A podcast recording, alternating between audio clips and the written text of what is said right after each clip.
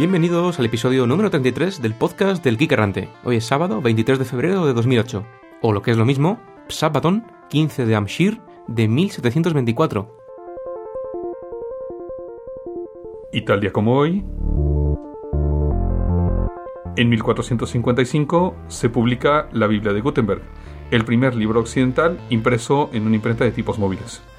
En 1947 se funda la ISO, Organización Internacional de Estandarización. Como sabéis, esta organización no gubernamental, que tiene su sede en Ginebra, Suiza, está compuesta por varias organizaciones de estandarización nacionales y promulga la creación y difusión de estándares comerciales e industriales mundiales. En 1997 ocurre un incendio a bordo de la estación espacial Mir.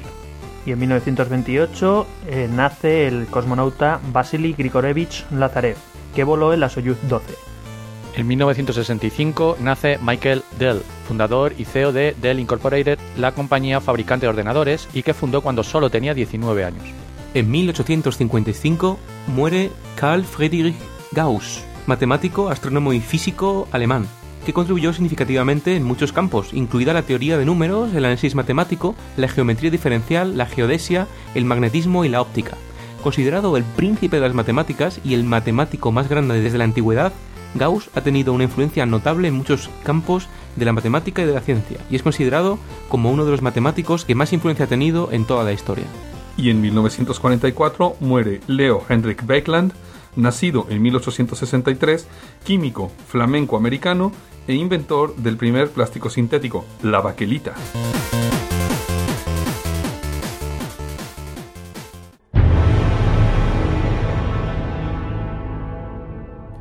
Cuaderno de bitácora. No sé qué pasa últimamente, que siempre que abro los ojos me encuentro tirado en algún lugar mugriento de esta nave. No le veo otra alternativa. Olo Jorge ha reprogramado los droids de mantenimiento de la nave para que vinieran por nosotros y la única salida era por los tubos Jeffries. Aparte de que aquí apesta. Como no podía ser de otra forma, hemos terminado en el compartimiento de residuos fecales. Lo que más me preocupa ahora de toda esta situación no es tanto el olor a mierda que vamos a tener durante semanas si logramos salir de aquí, sino cómo vamos a evitar que Olo Jorge active el sistema desintegrador de residuos.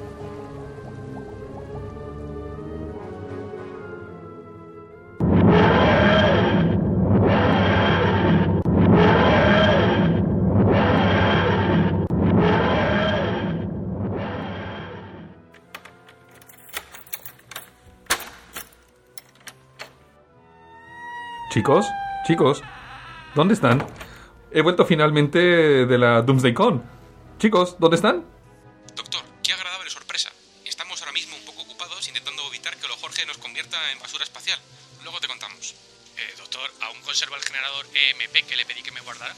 Eh, sí, creo que lo tengo aquí en la guantera. Excelente. Si dispara un impulso electromagnético directamente hacia la matriz de personalidad de lo Jorge, quizá consigamos desactivar los sistemas de la nave durante el tiempo suficiente como para restaurar una imagen segura en la matriz eh, y librarnos de esta persecución. Vale, pues eso está hecho. Generando EMP en 3, 2, 1. Mm, Restaurado. Introduzca viga para doblar. Parece que ha funcionado. Bueno, vamos a grabar este podcast y a proseguir nuestro sábado con normalidad.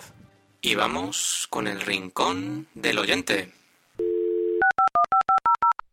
Please leave your message after the tone. Press any key to end. That's, I don't understand. What, what are you? What are you insinuating?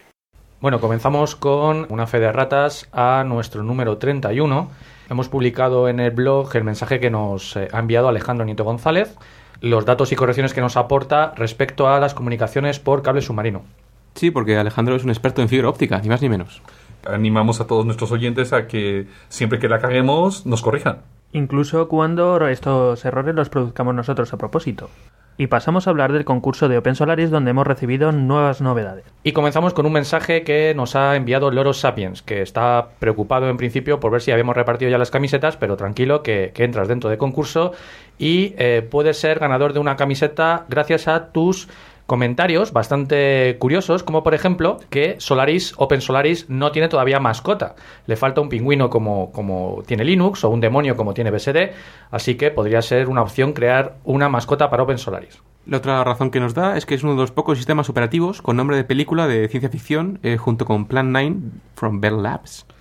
Otro comentario que nos hace es que le gusta JDS, el Java Desktop System. Eh, además, es el único sistema operativo capaz de ser manejado por el Loro Sapiens, el cual es alimentado a base de pienso solar, que son dos anagramas además de Open Solaris. Bueno, anagramas, nos gusta. Y porque si además te gusta y encuentras cinco razones, se las mandas a los chicos del Geek Errante, que somos nosotros, a ver si te regalan una camiseta de Open Solaris. Jejeje, optimista. Y luego tenemos otro mensaje de Aldo Orozco que nos manda como primera razón que no es de Microsoft, por lo tanto, eso ya es bueno. La segunda razón es que es open source. La tercera, que soporta Spark, x86 y x64. La cuarta, que hasta para los que no somos geeks es entendible. Y la quinta y última, el último eh, toque de humor del día, ni Chuck Norris puede entrar en una máquina con Open Solaris. Protesto, eso no está demostrado. Внимание! Говорит и показывает Москва. Работают все центральные каналы телевидения. Смотрите и слушайте Москву.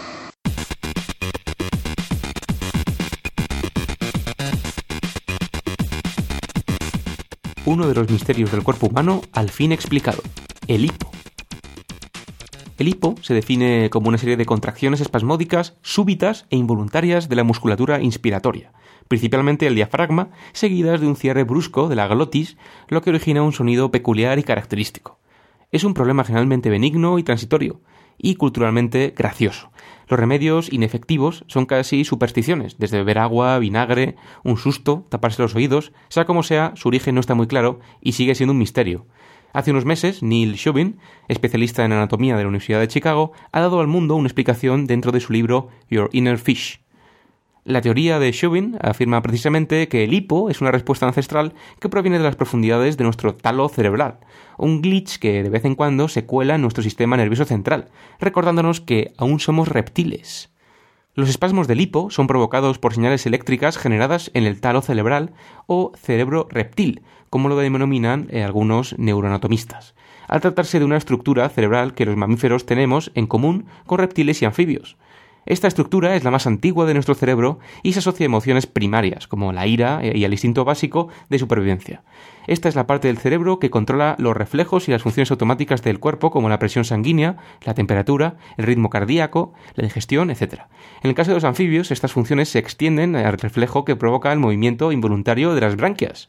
Quizá la mejor forma de quitarse un ataque de hipo sea leer un libro o programar en cualquier lenguaje que no sea Python, cualquier actividad que nos devuelva a la seguridad evolutiva del neocórtex.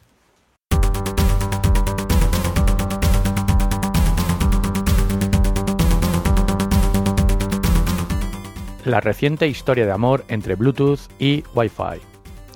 Hace aproximadamente un par de años, el Bluetooth SIG, Special Interest Group, empezó a pensar cómo debía ser la próxima generación de Bluetooth e inicialmente pensó en UWB, el Ultra Wideband, como tecnología candidata. Con esta unión se pasaría de los 3 megabits por segundo de Bluetooth 2.0 a los 100 megabits por segundo de Ultra Wideband, pudiendo alcanzar 500 e incluso 1 gigabit por segundo en teoría. Pero antes de todo esto se debían superar los no pocos problemas de compatibilización de ambas tecnologías, empezando por las frecuencias, ya que Ultra Wideband trabaja sobre los 6 GHz y Bluetooth sobre los ya tan congestionados 2,4 GHz. Terminando con otro gran problema, y es que no había un único estándar Ultra Wideband, ya que existen dos facciones enfrentadas en el desarrollo del estándar. Por un lado la Y Media Alliance y por otro el UW Forum. Al final, entre unas cosas y otras, el tiempo ha pasado y la nueva generación de Bluetooth, que tendría que haber hecho su estelar aparición durante el 2007, ha caído en el olvido. Pero el BTSIG sigue buscando candidatos y le ha tocado el turno a Wi-Fi, quien tiene a su favor su popularidad y ubicuidad. Según Michael Foley, el director del Bluetooth SIG, se seguirán usando los transmisores de radio actuales de Bluetooth para hacer el descubrimiento de dispositivos e iniciar las sesiones entre ellos, pero cuando haya que realizar transferencias de datos se conmutará a los interfaces de radio Wi-Fi, sacando provecho de su mayor velocidad. Pensemos en los 54 megabits por segundo de 11G o los 200 megabits por segundo de 11N. El espacio, la última frontera, para Ethernet. La Estación Espacial Internacional acaba de tener un upgrade muy interesante. El último envío de material para el módulo europeo científico Columbus incluía un par de switches HP ProCurve 2524 de 100 megas, lo que permitirá a los ingenieros de a bordo actualizar la vieja LAN a 10 megabits por segundo, jubilando un viejo hub Cabletron más viejo que el Sol. Debido a la ausencia de gravedad, se ha modificado el sistema de disipación de los switches, que por lo demás no se diferencian nada de cualquier equipo 3Com o Cisco que puedas encontrar en la tienda de la esquina. Los ingenieros europeos de EADS han enracado los switches en una estructura especial de aluminio con el objeto de proteger a estos dispositivos de las intensas vibraciones que hay a bordo de la ISS. Con este incremento en el ancho de banda de la red interna del módulo Columbus, se espera que los científicos que en el futuro hagan uso de los laboratorios de la ISS puedan realizar sus cálculos distribuidos más rápidamente. Además, se ha creado una VLAN dentro de los switches de la propia ISS para que el resto de ordenadores de la nave puedan acceder al módulo científico. A su vez, esta VLAN también está conectada a un enlace por satélite que permitirá que los resultados de los experimentos puedan ser transmitidos al puesto de control del módulo de Columbus situado en Oberpfaffenhofen, en Alemania. Mono sobre Second Life. Hace casi un mes, Miguel Dicaza anunció que el proyecto Mono en Second Life pasaba al estado beta. Mirando los artículos publicados, este proyecto data de 2005 y su desarrollo permitirá a los usuarios y desarrolladores crear scripts en los lenguajes soportados por Mono, por ejemplo, Cesar, en lugar del lenguaje LSL de Linden. El objetivo principal es alcanzar mayor velocidad de compilación y ejecución, así como conseguir abrir la plataforma de Linden a otros lenguajes. Este proyecto avanza lentamente por los problemas que están encontrando durante la migración de los scripts realizados en la antigua máquina virtual LSLVM y la nueva basada en la plataforma Mono de Symbian.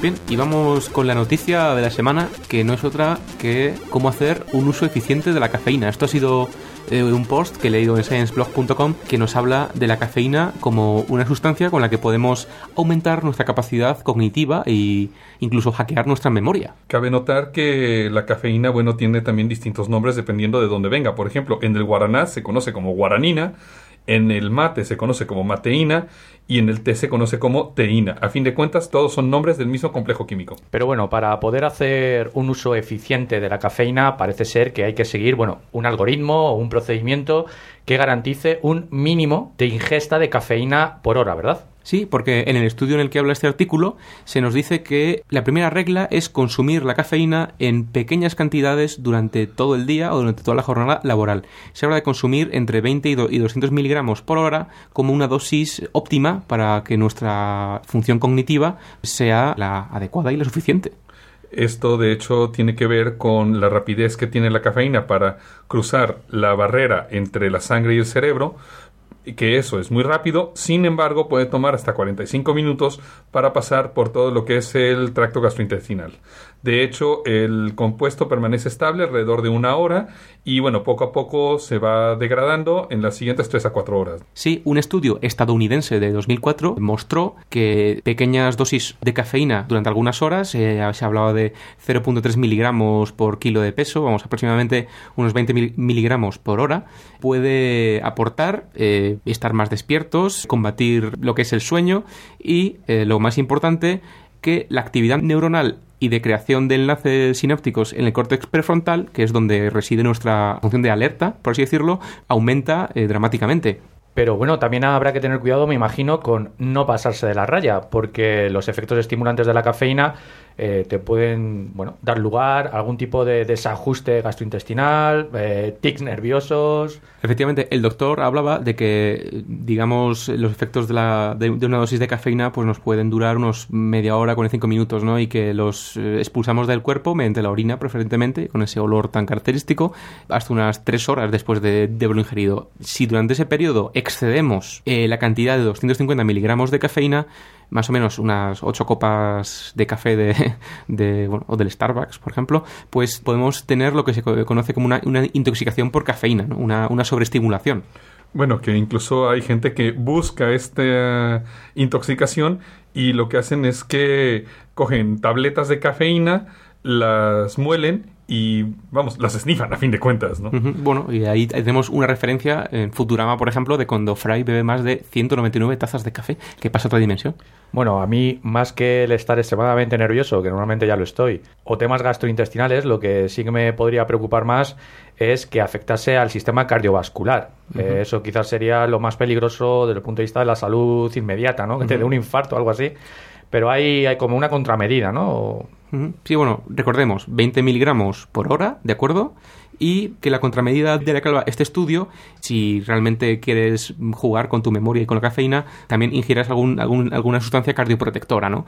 De todas formas, eh, antes de pasar a ese tema, hablamos de que el segundo punto de este estudio nos dice que cuando estamos bajo los efectos de la cafeína es bueno todas esas conexiones sinápticas que se crean, eh, aprovecharlas jugando con nuestras capacidades cognitivas, ¿no? Siempre hemos sabido que la cafeína aumenta el estado de alerta, ¿verdad? Pero tendríamos que trabajar también sobre sus efectos cognitivos adicionales. El tema de cómo afecta la cafeína en, en, bueno, el aprendizaje es interesante porque todos hemos tenido esa noche antes de los exámenes en las que hemos estado tomando café para mantenernos despiertos, pero quizás no sabíamos que en un estudio de laboratorio con neuronas de rata se ha descubierto que la ingesta de cafeína favorecía el crecimiento de nuevas dendritas en un 33%. Es eh, interesante porque es estas dendritas son la parte de las células cerebrales que se usan para formar conexiones entre neuronas, con lo cual se está favoreciendo el aprendizaje. Sí, pero ojo, de, porque después de un par de horas, que es más o menos el efecto que tiene la cafeína, estas nuevas dendritas desaparecen. Lo ideal es, como dice el estudio, prolongar la ingesta. En otros estudios se ha demostrado que, bueno, ciertas personas, después de recibir una dosis de 100 miligramos de cafeína, tuvieron mayor actividad en ciertas partes del cerebro donde se almacena parte de la memoria, digamos, de trabajo, la memoria temporal, por llamarlo, del cerebro. Pero ojo, porque hay estudios que bueno, muestran efe- efectos un poquito nocivos de lo que es la cafeína, que mientras que la memoria a medio largo plazo mejora, la memoria a corto plazo tiene cierta disminución, ¿no? Porque, bueno, al parecer el efecto de tener una palabra en la punta de la lengua aparece más de lo que uno podría creerse al, al tomar demasiada cafeína.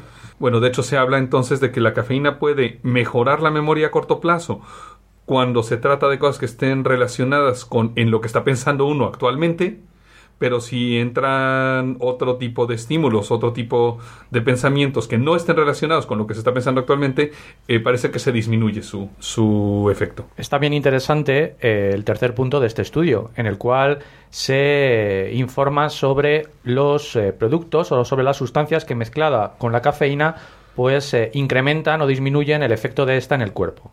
Uno de estos productos que puede incrementar el efecto de la, de la cafeína es el azúcar. El azúcar, que es básicamente la comida de las- del cerebro y las neuronas. Pero es curioso que el café solo o el azúcar solo no tiene el mismo efecto que café con azúcar, que se ha visto que eh, bueno, pues ofrece ciertos beneficios a lo que es las tareas cognitivas eh, cuando se juntan. Algo muy interesante es que los flavonoides, eh, bueno, como la soja, eh, pueden actuar también más o menos como la cafeína, ¿no? Estamos diciendo que el, metabolismo de la cafeína es eh, ralentizado por estos flavonoides, como la leche de soja, por ejemplo. Se me ocurre un café con leche de soja y con azúcar sería lo ideal, y que su ingesta podría aumentar sus efectos, como hemos dicho. Otros estudios muestran que ingerir también zumo de cítricos, como pomelo, que también contiene bastante cantidad de flavonoides, puede conservar los niveles de cafeína en el torrente sanguíneo durante más tiempo. Por otra parte, por ejemplo, el extracto de té verde, el cava cava o la hierba de San Juan, todos los cuales contienen teanina, podrían enmascarar el efecto de la cafeína, ¿sí? Eh, lo que dan es un efecto subjetivo de relajación, pero sin embargo hay otra evidencia que indica que hay un efecto contrario, es decir, que la teanina podría de hecho mejorar los beneficios de la cafeína en algunos tipos de tareas. Y si eres fumador y te tomas un café, pues estás juntando cafeína con nicotina, que parece ser que también acelera la nicotina, lo que es la absorción de la cafeína, el metabolismo de la cafeína. Y bueno, pasando al cuarto punto del estudio, hay que saber cuándo parar y cuándo volver a comenzar.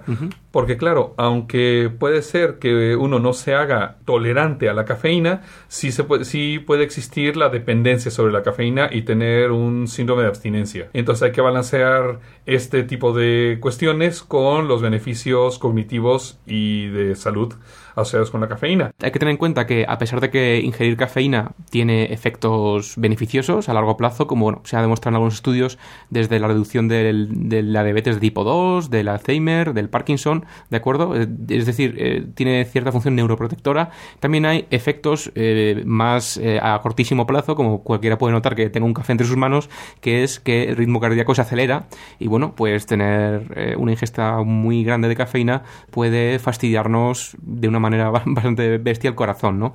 Antes hablamos de, de los compuestos cardioprotectores y, por ejemplo, los flavonoides son bastante eficientes en este aspecto, ¿no? Hay que tomar en cuenta que puede haber síntomas de abstinencia eh, a las 12 a 24 horas de consumo de la cafeína y pueden durar de 2 a 9 días. También otro dato interesante es que la cafeína parece ser que sigue una ley, que es la de Jerkes-Dodson, cual indica que en este caso la ingesta moderada es mucho más efectiva que la ingesta excesiva o deficiente. Moderada pero prolongada. Eso, eso es lo que queremos decir. Entonces, ¿cómo podemos eh, optimizar nuestra ingesta de cafeína como geeks que somos y como gente que quiere pasarse toda la noche programando y haciendo sus, sus cosas, produciendo y bueno, y no teniendo los problemas de corazón y digestivos que nos puede dar un café? Bueno, pues aparte de las Penguin Mints, que seguramente todos conozcáis, O de las pastillas Jolt, al que le agradezco a Javi de Verena 7 que me ha traído un cargamento desde San Francisco. O los chicles Despiértate, que los podemos encontrar en algunos lugares en España. o el jabón que tiene cafeína. O el chocolate, ni más ni menos.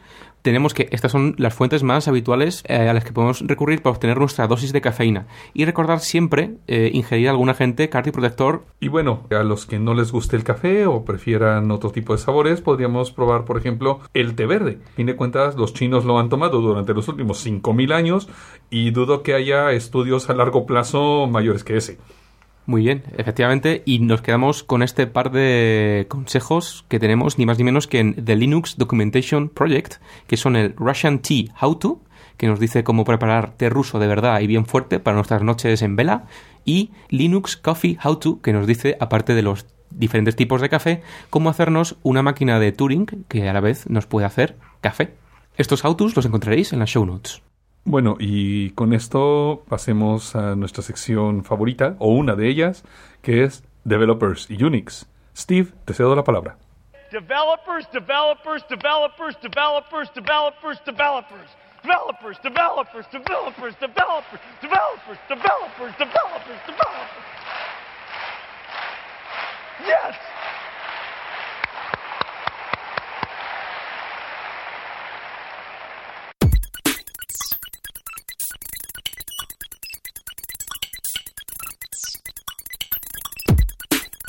Fortress, reemplazo de Fortran, ya es open source. Fortran, acrónimo derivado de The IBM Mathematical Formula Translating System, se utiliza principalmente en aplicaciones científicas, predicciones meteorológicas, dinámica de fluidos y análisis numérico. Desde 1958 ha pasado por varias versiones, entre las que destacan Fortran 2, Fortran 4, Fortran 77, Fortran 90, 95 y 2003. Si bien el lenguaje era inicialmente imperativo, las últimas versiones incluyen elementos de la programación orientada a objetos. Hace unas semanas, Sun liberó su intérprete de Fortress, que se ejecuta bajo la máquina virtual de Java 1.5 y está diseñado para ser el reemplazo del honorable Fortran. Fortress nació auspiciado por el Departamento de Defensa estadounidense dentro de un proyecto de supercomputación. El objetivo era sacar el máximo partido a los modernos procesadores comerciales que cada vez incorporan más núcleos y por tanto más posibilidades de paralelismo, es decir, dividir la computación de los programas en tareas independientes asignadas a cada núcleo. Hay programas que pueden paralelizarse bastante bien, como las búsquedas de Google, el cálculo de decimales de pi. Otras cosas, sin embargo, no son tan susceptibles de ser paralelizadas, ya que hay demasiada dependencia entre cada iteración o estado. De hecho, hay toda una rama de la ciencia computacional que se encarga de estudiar este tipo de problemas. Según Eric Allen, líder del proyecto, el intérprete de The Fortress está diseñado para extraer el máximo paralelismo posible. Fortress nos ayudará a escribir programas que funcionen mejor en sistemas multicore. Por ejemplo, los programadores de Fortress pueden declarar explícitamente cuando el programa no debe ejecutarse en paralelo, característica no disponible en Fortran. Cuando un programa en Fortress ejecuta un bucle for, es el mismo intérprete quien se encarga de partir el trabajo en piezas, asignando cada una de ellas a un núcleo distinto del procesador o a otro servidor en el grid automáticamente. Fortress también almacena los datos inteligentemente, de manera que estén lo más cerca posible del procesador que los necesita. Esto posibilitará a grandes clusters de HPC, High Performance Computing, trabajar aún más rápido. El intérprete de Fortress está liberado bajo una licencia BSD, aunque hay otros componentes que se encuentran licenciados bajo otro tipo de licencias open source.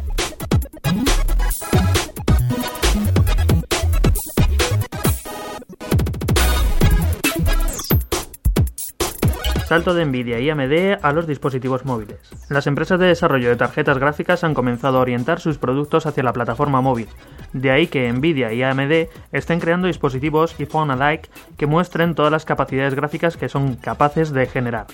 Ahora mismo, en un dispositivo del tamaño de un iPod Touch, denominado APX 2500, puedes jugar al Quake 3 a toda caña gracias a la potencia de Nvidia, y AMD ha desarrollado un nuevo microprocesador denominado Imageon, al cual se le buscan nuevas utilidades en el desarrollo de interfaces de usuario más complejas. Esto plantea nuevas preguntas como por ejemplo si empezará el fin del dominio de PSP y de Sony en el mundo de las consolas portátiles.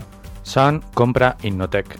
La semana pasada, Sun anunció oficialmente que comenzaba la adquisición de Innotech, la empresa detrás de la fantástica plataforma de virtualización VirtualBox. Para los que no lo conozcáis, VirtualBox es un software open source para plataformas x86 del estilo del VMware Workstation o del Parallels. Los puntos fuertes de VirtualBox es que es totalmente open source y está aportado a Linux, OpenSolaris, MacOS X, Windows, pudiendo virtualizar todos los sabores de Windows, Linux 2.4 y 2.6 y OpenBSD. La idea de Sun con esta adquisición es potenciar su propia plataforma de virtualización XVM. Por un lado tendríamos el Sun XVM Server, que sería la solución orientada al centro de datos, compitiendo directamente con otros productos como Sensors o VMware ESX. El SON XVM Ops Center sería la plataforma de gestión única para toda la arquitectura de virtualización y por último con VirtualBox SON se está orientando al usuario final que requiere una plataforma de virtualización para su desktop, lo cual es de gran utilidad para desarrolladores y arquitectos de sistemas.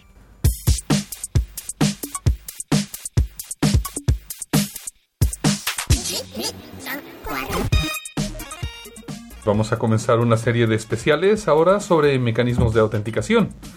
En esta semana vamos a comenzar con Kerberos. La próxima entrega será sobre OpenID. Kerberos, el perro del infierno, o el sistema de autenticación del infierno, según se mire. Bueno, yo creo que lo primero, eh, antes de entrar en materia, es definir qué implica autenticar. Cómo un ordenador puede saber quién eres. Porque para un humano esto es fácil de contestar, ¿no? Tenemos sentidos que nos permiten distinguirnos pues, por la vista, el oído. Pero con las máquinas, ¿cómo hacemos? Pues normalmente usar nombres de usuario, usar passwords. Y esto del password pues es lo más común. Bueno, es lo más común, pero eso es para autenticar. Y otra cosa muy distinta es autorizar. Porque autorizar es, una vez que estás autenticado, una vez que ya tu sistema sabe que eres tú, puedes tener acceso a ciertos recursos, a ciertas cosas que en teoría puedes usar. Sí, porque vamos a hablar del triple A. La autenticación, la autorización y por último la auditoría. Es decir, saber quién eres, saber a qué te puedo dejar acceder y cuando accedes dejar rastro de todo. Bueno, pero volvemos al tema de los passwords y sus desventajas. ¿Qué factores hay que jueguen en nuestra contra a la hora de optar por un mecanismo basado en passwords? Bueno, pues está claro que a los humanos lo que no les gustan son los passwords largos y complejos y eso lo sabemos todos que vemos todos los días cómo la gente elige passwords cortos que sean fáciles de recordar y eso implica que directamente pueden ser muy fáciles de averiguar por otros. Si les forzamos a que sean passwords alfanuméricos con una longitud mínima, etcétera, normalmente lo que hacen es olvidarse de ellos o almacenarlos en, en sitios inseguros, el típico POSIT pegado al monitor, ¿verdad? Y es que eso es una realidad. Eh, otra realidad también es que tenemos un montón de sistemas que nos piden passwords, desde páginas web hasta ordenadores, hasta el cajero, como quien dice. Entonces, bueno, eh, lo suyo es con un solo password acceder a estos sistemas transparentemente, porque al final yo soy yo, ¿no? Bueno, y además hay que considerar que el hecho de que yo le dé un password a la máquina no quiere decir que la máquina vaya a manejar ese password de una forma correcta y segura, ¿sí? Cosas como, por ejemplo, que el password viaje en texto claro por la red, que se almacene en una caché, en una zona de memoria no cifrada o no protegida, en algún fichero en texto claro, ¿no? Y vamos precisamente a atacar ahora mismo a Kerberos, que es el primer protocolo de autenticación en el que se atacó el problema del single sign-on, que está muy de moda. Sí, porque bueno, ¿qué nos proporciona Kerberos así en dos palabras? Pues en principio lo que tú ya has comentado, el usuario únicamente tiene que memorizar un password. Con él podrá acceder a todos los recursos que estén kerberizados en la red. Es decir, es un protocolo de single sign-on. Eh, hacemos login una vez y a partir de ahí podemos acceder a todos los recursos que estén kerberizados. Toda la información que Kerberos mueve por la red está cifrada y se valida su integridad, con lo cual también atacamos el problema que hemos comentado antes de redes inseguras.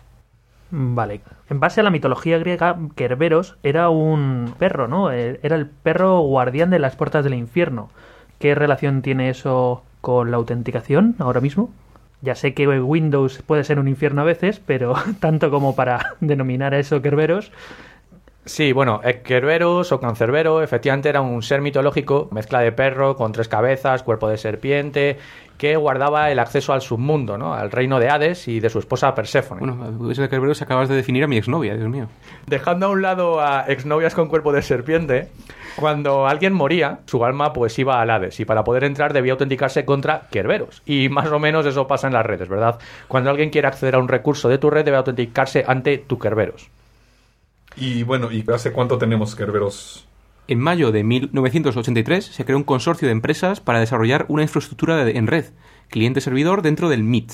El nombre del proyecto original es Acina y bueno, los estándares Unix de la época, basados en accesos remotos mediante Telnet y Rlogin, eh, no se consideraban seguros, obviamente, ¿no? Y se empezó a desarrollar en consecuencia un protocolo para autenticación de usuarios eh, a los recursos en red del MIT. Kerberos nació precisamente para dar solución a estos requisitos. Entonces la gente del MIT pensó, necesitamos un sistema de single sign-on que sea seguro, que esté centralizado y que proporcione autenticación mutua. Que nos proporcione single sign-on, ¿qué significa? Pues que el usuario se autentica una sola vez por sesión, durante la cual puede acceder a todos los recursos kerberizados a los cuales esté autorizado. Que sea seguro, los passwords nunca van por la red, se hace uso de ticket, que de forma breve podríamos decir que son mensajes criptográficos válidos durante un tiempo de- limitado de sesión y que sirven para probar la identidad de un usuario ante un servicio. Aquí hemos dicho un par de conceptos interesantes en Kerbero que son el ticket y el tiempo de validez. Sí, pero luego ampliaremos. Hablamos también de que el sistema está centralizado, lo cual significa que la autenticación del usuario se va a realizar sobre un servidor centralizado y que el resto de las máquinas de la red tienen que confiar en este servidor. Y también hablamos de autenticación mutua, es decir, que no solo se autentica al usuario frente al servidor, sino que el servidor también es autenticado desde el punto de vista del cliente. Y bueno, podemos empezar a hablar del desarrollo de Kerberos, de las diferentes versiones por las cuales hemos pasado hasta llegar a la actual, que es la versión 5. Si comenzamos por las tres primeras versiones, la V1, V2 y V3, decir que fueron creadas por el MIT para uso exclusivamente interno, es decir, para desarrollar, para probar como prueba de concepto. La versión 4 sí que fue la primera versión que salió del MIT y fue el 25 de enero de 1989, o sea que fijaos que estamos hablando de un protocolo que tiene ya su tiempo.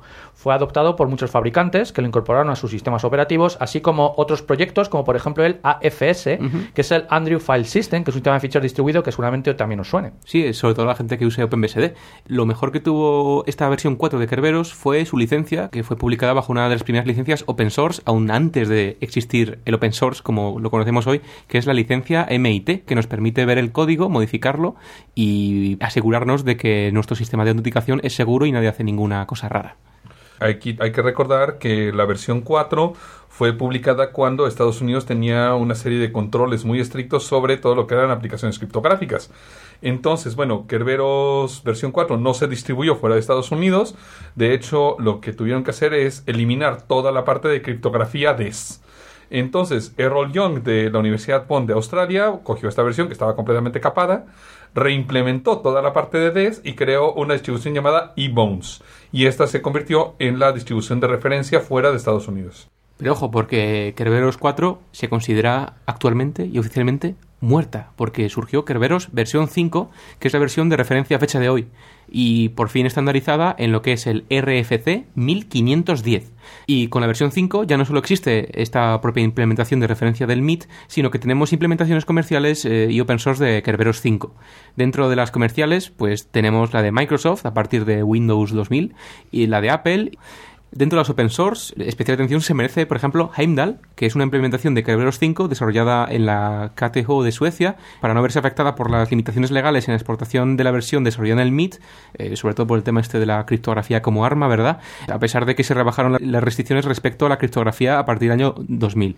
Lo interesante es que Heimdall incluye más implementaciones de protocolos y de RFCs de seguridad. Aparte de Kerberos 5, certificados X509, implementación de NTLM, el sistema de autenticación de Windows NT, DMD5, SASL, SSH, pues un montón de cosas más. Merece la pena echarle un vistacito a, la página web, ¿no? Otras implementaciones libres, aparte de la MIT, hay una que se llama Shishi, y luego también otra libre, la de Java, de Sun Microsystems, que fue liberada. Y ya que hemos hablado de Microsoft, vamos a hablar un poquito de esta implementación retocada, como no, porque no solo Microsoft retoca OXML, sino que en el pasado también nos ha demostrado cosas bastante terribles, ¿no?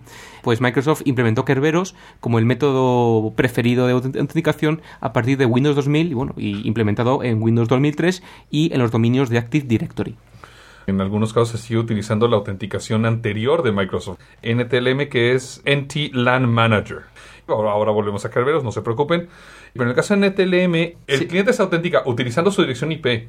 Cuando se autentica contra un servidor que pertenece a un bosque de Active Directory distinto, cuando no pertenece a un dominio, cuando no hay dominios de Active Directory, o cuando un firewall no permite el paso de Kerberos, las máquinas Windows, digamos que hacen el fallback hacia NTLM. Bueno, NTLM, como ha dicho el doctor, NT LAN Manager, no confundir con LAN Manager, es un protocolo de autenticación de Microsoft que se usa con, bueno, con el famosísimo SMB. Es un protocolo basado en desafíos MD5 y está total y absolutamente indocumentado. La gente del equipo de Samba pues ha hecho bastantes progresos para analizar este protocolo misterioso. Por lo menos Microsoft tuvo la decencia de sacar parte de los diálogos de este protocolo de estos eh, desafíos para su MS Chap que está documentado por el RFC 2433 para la versión 1 de NTLM y para la versión 2 de NTLM en el RFC 2759. Volviendo a Kerberos, todo PC que venga con Windows 2000 o superior eh, cumple con la especificación estándar. Sin embargo, se aprovecha un campo indefinido en la especificación para almacenar información de autorización de Windows. Como hemos dicho antes, Kerberos versión 5 se implementa en Windows 2000 a partir de esta versión y en el 2003. El tema, como hemos dicho antes, es que Microsoft lo ha pervertido. Esto no es mi opinión, sino de la propia Rebecca Henderson, una experta en Kerberos 5 del MIT, ¿no? que el 28 de abril del año 2000 pues ya expresó su preocupación acerca de esta implementación por parte de Microsoft, porque bueno, una cosa es, como hemos dicho antes, autenticar y otra cosa es autorizar. Y cuando hablamos pues de entornos heterogéneos, es decir, con máquinas Windows, con máquinas Unix y otro tipo de, de implementaciones como Heimdall, por ejemplo, el trabajo de autenticación se puede lograr de una manera bastante normal, por así decirlo, con máquinas Windows, pero el que una máquina Unix pueda imprimir en una impresora Windows es otra cosa, porque la utilización es totalmente propietaria y la utilización que implementa Active Directory vía Kerberos 5 pues es también propietaria y únicamente válida para sistemas eh, Windows. Bueno, pues dejando perversiones aparte, al menos perversiones protocolarias, de protocolos, vamos a pasar a terminología y conceptos de Kerberos según RFC. Ter- Terminología. Por un lado tenemos los principals, que sería toda entidad dentro de un entorno Kerberos. Por entidad pues podemos entender usuarios, ordenadores, servicios, etcétera. Tienen asociado un principal, que, que es un identificador único dentro de este entorno. A este principal se asocia una clave un principal empieza referenciando un nombre de usuario de servicio y a continuación se indica, de forma opcional, una instancia. ¿Qué es una instancia? Se usa cuando se referencian servicios o para principales especiales con propiedades de administración. Sí, pero a mí lo que casi me suena más eh, en plan Kerberos, aparte de los tickets y los principales y las instancias, eh, son los dominios, los realms, ¿no? Sí, efectivamente, la forma más común de referenciarlo, si no es por el término realm, pues sería un dominio, dentro del cual un principal, como hemos dicho antes, pues sería único, sería eh, una instancia única. Normalmente, dado un dominio DNS, el dominio Kerberos es este mismo dominio DNS, pero referenciado con letras mayúsculas. Esto no tiene por qué ser así obligatoriamente, pero es una práctica común que seguramente nos simplifique luego a la hora de configurar Kerberos en la red, dado que tiene que andar resolviendo por DNS estos dominios, con lo cual si coincide nos simplifica. Por ejemplo, un principal, ¿cómo sería? Por ejemplo, future arroba y el dominio en mayúsculas. Una instancia, por ejemplo, para entrar a administrar o con permiso de administración, ¿cuál sería? Pues future barra admin, esa sería la instancia, arroba algeekerrante.com. Para un host o un servicio, pues tendríamos host barra el FQDN del host o servicio barra el FQDN del host arroba el dominio. Bueno, ¿y cuál es la arquitectura de un sistema Kerberos típico? ¿Qué tipo de máquinas tenemos? Sí, podemos empezar por la más importante o la principal, que es el KDC, que es el Key Distribution Center. Mantiene la base de datos de Principals con su correspondiente clave de cifrado asociada y tendríamos que tener, lógicamente, como mínimo uno, aunque tendremos más de uno por redundancia. Aparte del KDC, tenemos el AS o Authentication Server, que cuando un usuario se intenta autenticar contra un dominio de Kerberos, le da un TGT, Ticket Granting Ticket, que está cifrado usando su clave. Este usuario lo descifrará correctamente con su propia clave y le servirá para solicitar tickets de servicio. El TGT es el que permite el single sign-on dentro de Kerberos. Por otro lado tenemos el TGS, que es el Ticket Granting Server. Proporciona a los clientes tickets de servicio cuando lo soliciten y el cliente le envía al TGS el principal del servicio al que quiere acceder y el TGT que le ha remitido el AS como hemos dicho antes. El TGS valida el TGT que le envía al cliente comprobando que esté cifrado con la clave del servidor Kerberos. Y volviendo al tema clave para entender Kerberos, que son los tickets, eh, un ticket es una estructura de datos cifrada emitida por el KDC, el Key Distribution Center, que incluye una clave de cifrado para cada sesión. Sirve para confirmar la identidad en los extremos y para establecer una clave de sesión. Bueno, y todo esto está basado en un protocolo llamado Needham Schroeder, estas dos personas, Roger Needham y Michael Schroeder, en un artículo de 1978, propusieron dos protocolos de comunicación para su uso sobre una red insegura, el protocolo de clave simétrica y el protocolo de clave pública. Kerberos utiliza solamente el protocolo de clave simétrica. Es decir, que la clave de cifrado que utilizan ambos extremos de la comunicación es la misma, a diferencia de un protocolo de clave pública donde son claves complementarias. O sea que aquí, aquí hay un secreto compartido, ¿no? Exactamente. El objetivo del protocolo de Needham Schroeder en cuanto a claves simétricas es establecer la clave de sesión, es decir, este secreto compartido entre dos partes en una red. Normalmente se utiliza esto para proteger, claro, la comunicación subsecuente. Otro protocolo, por ejemplo, que les puede sonar un poco más a nuestros escuchas, es el protocolo Diffie-Hellman. Tiene más o menos la misma finalidad. Bueno, ha llegado el momento que todos esperábamos en el que destripamos este protocolo simétrico. Vamos a suponer que Alicia A inicia una comunicación con Benito B. Bueno, pues eh, nuestros personajes Alicia y Benito van a participar de la siguiente forma dentro de un entorno con protocolo simétrico de Nidan y Schroeder. Tenemos que Alicia manda un mensaje al servidor diciendo, hola, soy Alicia, quiero hablar con Benito y aquí te mando un dato que normalmente será un timestamp o un valor que se genere aleatoriamente. El servidor recibe este mensaje y le manda a Alicia otro mensaje cifrado con una clave que solamente es válida entre el servidor y Alicia, es decir, esa información solo la va a poder descifrar Alicia, y ese mensaje cifrado contiene ese timestamp o ese valor generado por Alicia, contiene un mensaje que va a estar orientado exclusivamente a que lo reciba Benito, Alicia, aunque reciba ese mensaje, no va a poder descifrarlo porque está cifrado con una clave que solamente Benito y el servidor conocen. Y también va a recibir Alicia en este mensaje un valor que es la clave de sesión que va a poder usar Alicia para comunicarse con Benito.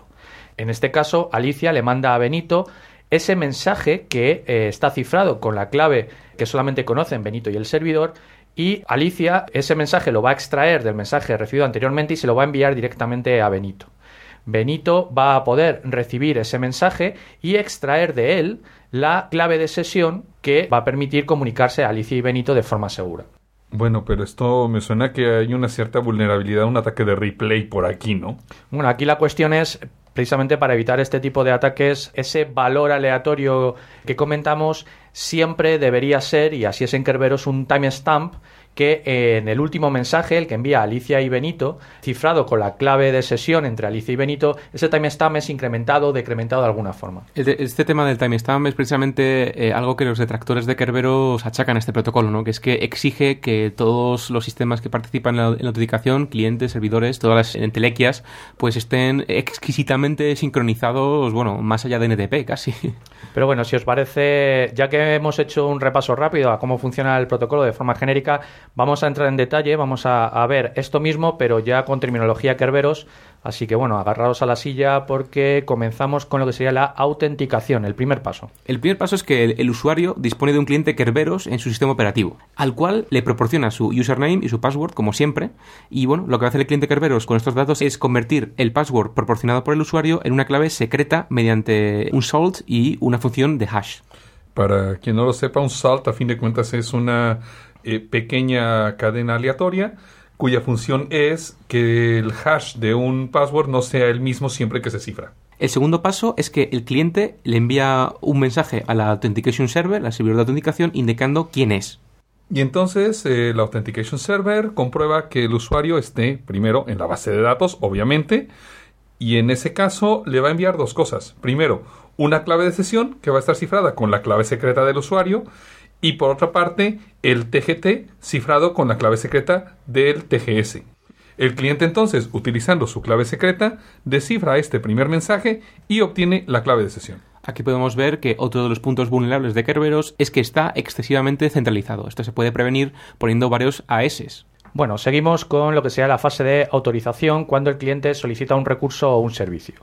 El cliente va a generar dos mensajes que envía al TGS un primer mensaje indicando el identificador del servicio al que quiere acceder junto con el TGT, recordamos que es el Ticket Granting Ticket, recibido en el paso anterior, en el paso de autenticación. También va a generar un segundo mensaje que vamos a conocer como autenticador. Este autenticador no es más que un identificador de cliente más ese timestamp del que hablábamos antes. Este autenticador va a ir cifrado con la clave de sesión. El TGS extrae el TGT del primer mensaje y como va cifrado con su clave secreta lo puede descifrar. El TGT contiene, entre otros datos, la clave de sesión del usuario, así que este dato también es obtenido por el TGS. Usando la clave de sesión, el TGS descifra eh, el autenticador y le envía otros dos mensajes al cliente. Un primer mensaje, que es un ticket cliente-servidor, cifrado con la clave secreta del servicio y que contiene una clave de sesión cliente-servidor. Y un segundo mensaje, que es la clave de sesión cliente-servidor cifrada con la clave de sesión cliente-TGS. Y por último, tenemos que la petición del servicio se realiza de la siguiente manera. El primer punto es la conexión del cliente al servidor del servicio y el envío de un par de mensajes. El primer mensaje contiene el ticket cliente-servidor cifrado con la clave secreta de servicio.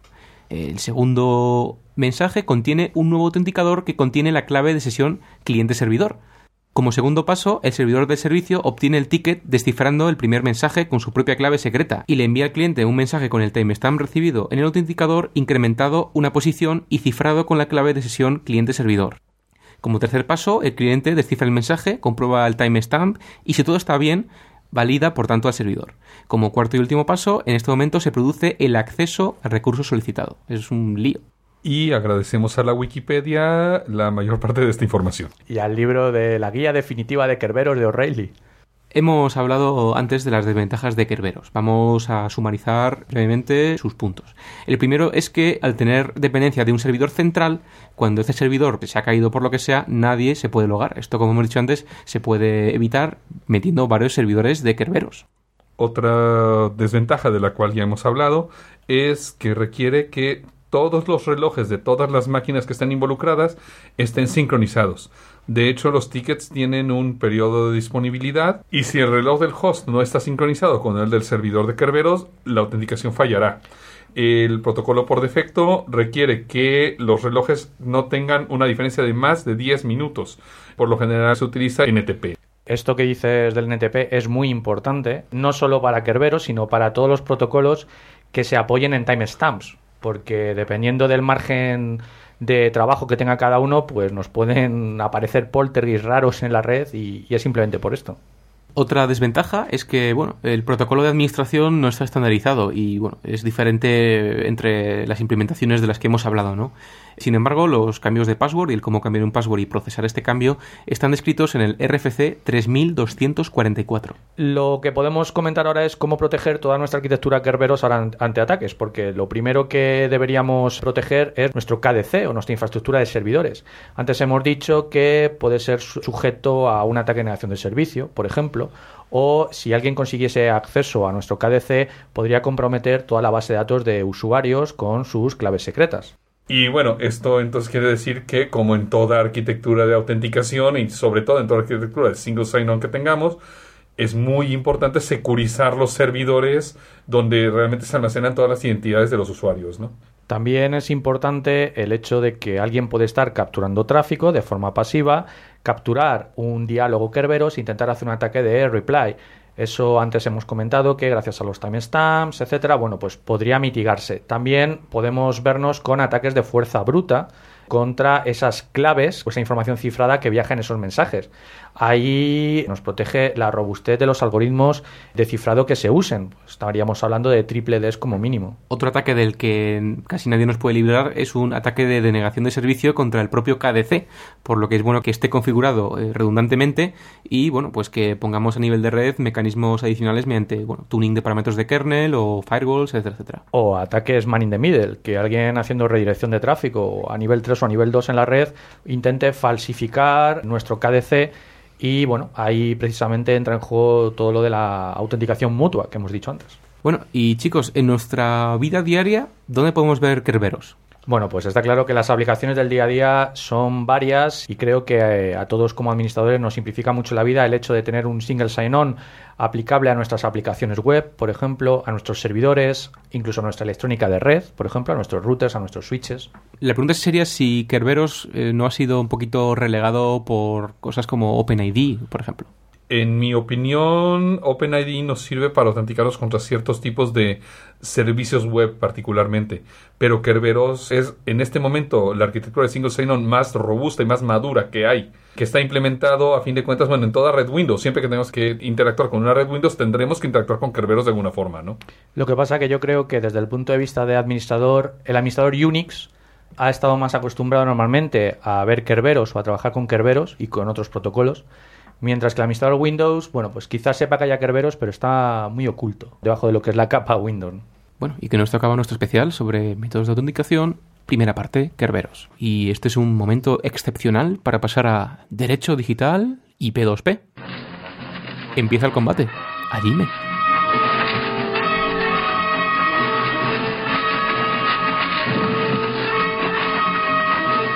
Le recordamos que desconocemos todo tipo de legislación terrestre, con lo cual no nos hacemos responsables de nuestros propios comentarios.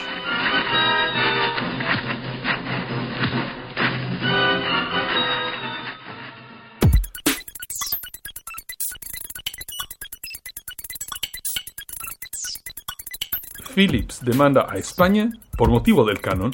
La empresa holandesa ha denunciado a España ante la Comunidad Europea por el sistema de compensación de copia privada que la reforma de la ley de propiedad intelectual ha impuesto y que graba con diferentes tasas los medios capaces de almacenar datos electrónicos, en ocasiones por encima del precio de producción del mismo medio. En opinión de Philips, esta medida se carga la libre distribución de mercancías y promueve la competencia desleal entre compañías del sector, alterando la opinión del consumidor ante la adquisición de este tipo de productos. No es la primera vez que una empresa presenta una denuncia. Anteriormente lo hizo Imation en Holanda por la aplicación que ahí dispone de su propio canon.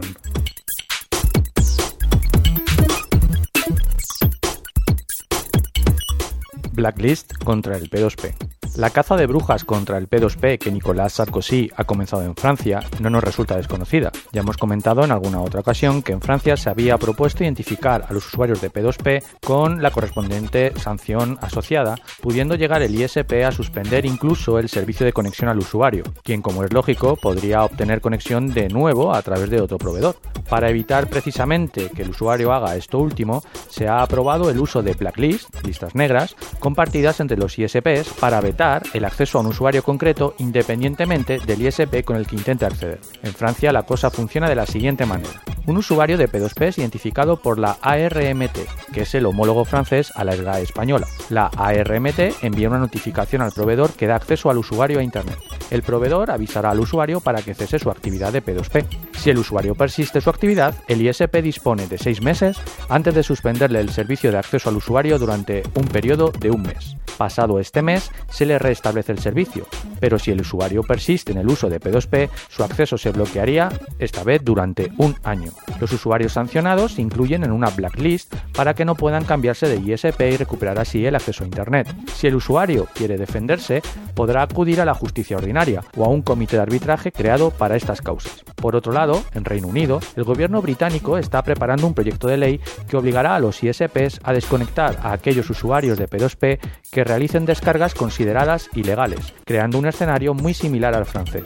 El procedimiento que se seguirá en UK toma como modelo el francés. El usuario recibirá un aviso, seguido por una desconexión temporal, y por último, si reincide, se quedará permanentemente sin conexión. Si algún ISP no quiere participar en este tipo de prácticas, podría ser perseguido legalmente. De aprobarse este borrador legislativo, alrededor de 6 millones de usuarios ingleses serían amonestados y susceptibles de ser desconectados. Lo interesante de todo esto, como ya hemos comentado otras veces, es que la identificación del usuario final se hace en base a su dirección IP. Y hoy día, con todo el mercado de banda ancha residencial repleto de routers inalámbricos inseguros, significa que la descarga puede estar siendo realizada por un individuo diferente al propietario de la conexión, y lógicamente sin su consentimiento ni conocimiento. Queda aún por ver cómo se regularía este tipo de escenarios. De momento, los ISPs británicos prefieren estar del lado de las leyes establecidas e intervenir las comunicaciones de sus usuarios solo si hay una orden judicial. Por tanto, el gobierno del Reino Unido tendría que cambiar la legislación para que pudieran vigilar a sus propios clientes y así detectar a quienes se descarguen contenidos protegidos por copyright, para posteriormente castigarlos impidiéndoles el acceso a Internet.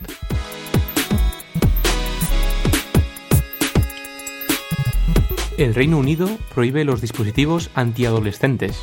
Se trata de una molesta onda sinusoidal de 17 kHz, audible únicamente por las personas menores de 25 o 30 años. La sensibilidad de nuestro sentido del oído decrece con la edad, pero 5 minutos seguidos de este sonidito puede espantar literalmente a más de un jovenzuelo impertinente. Por otra parte, este sonido es un ringtone muy popular entre los adolescentes británicos, haciendo indetectable para los adultos las notificaciones de SMS. El Mosquito es un aparato que se ha estado vendiendo en el Reino Unido durante los últimos años. Desde un punto de vista técnico, se instala como un altavoz unidireccional, emitiendo sonidos de entre 17 y 18 kHz, eh, a unos 85 decibelios de potencia, durante intervalos de 20 minutos, lo que hace desaparecer a los molestos grupos adolescentes de las inmediaciones de tiendas, escuelas y estaciones de tren. El dispositivo cuesta unas 500 libras esterlinas y desde 2006 se han vendido unas 3.500 unidades. Pero Sir Albert Ainley Green, defensor del menor en Inglaterra, ha comenzado una campaña para que se prohíba este aparato en todo el país, ya que en su opinión vulnera los derechos de los jóvenes. Estos dispositivos demonizan de manera indiscriminada a adolescentes, niños e incluso bebés. Se ha creado una peligrosa barrera entre el mundo de los viejos y los jóvenes. Este dispositivo no es la solución al problema, declara. Por otra parte, la Asociación de Derechos Humanos Liberty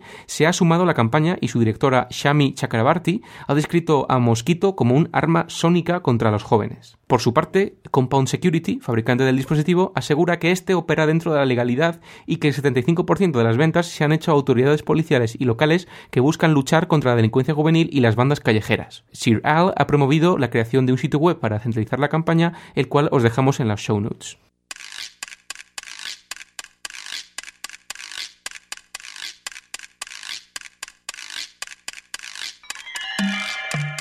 Y pasemos a otra de nuestras secciones favoritas, donde la ciencia más bizarra y más extraña se ha convertido ya en realidad.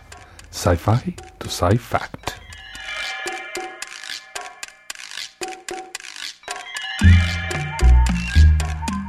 Lentillas cibernéticas hacia la supervisión.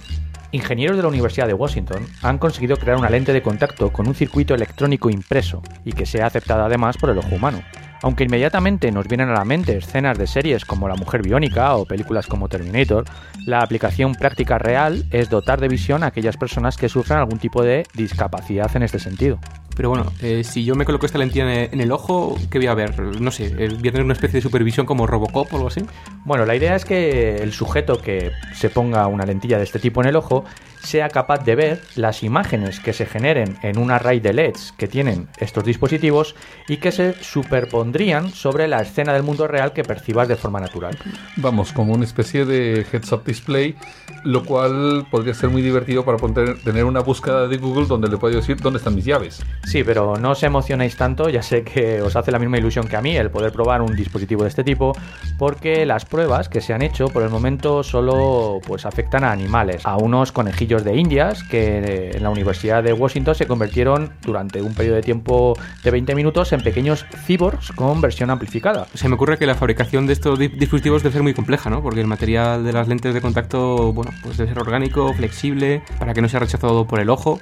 Y bueno, pues el circuito en sí es inorgánico, ¿no? Y encima necesitan alimentación y disipan calor y contienen materiales químicos súper tóxicos, ¿no? El grosor de los circuitos es de unos pocos nanómetros, es decir, la centésima parte de un pelo humano. Sería mucho menor que cuando se te pone una pestaña en el ojo. Los LEDs que proyectan las imágenes miden un tercio de milímetro y todo el material electrónico se recubre por una finísima capa flexible de plástico. La alimentación aún no está resuelta eh, de forma simple, se espera que pueda ser por radiofrecuencia o incluso por pequeñas células solares. O incluso, digamos, una, ali- una alimentación por el propio medio, ¿no? Lacrimoso de- del ojo, que tampoco tiene nada mal. alguna reacción bioquímica o algo similar. Eh, la aplicación de estos displays virtuales es infinita, desde pilotos que verían la información de su vehículo superpuesta, como, como ya existe, pero de una forma mucho más integrada con, con el humano, hasta videojuegos que introduzcan al jugador en un entorno virtual, que se pueda relacionar e interactuar con el mundo real. Bueno, y repetimos las referencias, ¿no? La mujer biónica, Terminator, Robocop, incluso el hombre con rayos X en los ojos para cosas que a más de uno nos gustaría. e infinitas referencias a series y películas donde se puede acceder directamente a internet y visualizar la información o incluso recibir eh, anuncios, spam, ¿no? Visual. Así que ya saben, dentro de poco podrán crear su Google Home. Muy bien, doctor. Quien sí está en casa es usted, por fin. Ya está tardando en contarnos todas sus peripecias de la Doomsday Con. Pues ya les contaré de todos los universos que hemos destruido, que hemos creado en todos los aires de How To. De hecho, no estoy seguro, pero es posible que hayamos reducido drásticamente la vida de este universo en el cual nos encontramos en este momento. Lo que no comentáis es que tenemos un problema pendiente y es el tema de la matriz de personalidad de Olo Jorge. Eso creo que lo podemos dejar hasta el siguiente cuaderno de bitácora. Bueno, pues entonces yo creo que toca despedirse y preparar el siguiente Geek Errante de la próxima semana. Saludos desde, el Geek Errante. Hasta luego. Adiós. Adiós.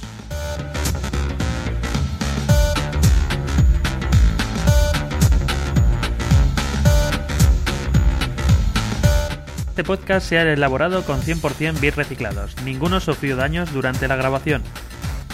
Se distribuye bajo una licencia Creative Commons Share Alike Attribution no comercial 2.5 de España. Para más información visita www.creativecommons.e. Contacta con nosotros en podcast.elgeekerrante.com o a través de nuestro blog www.elgeekerrante.com.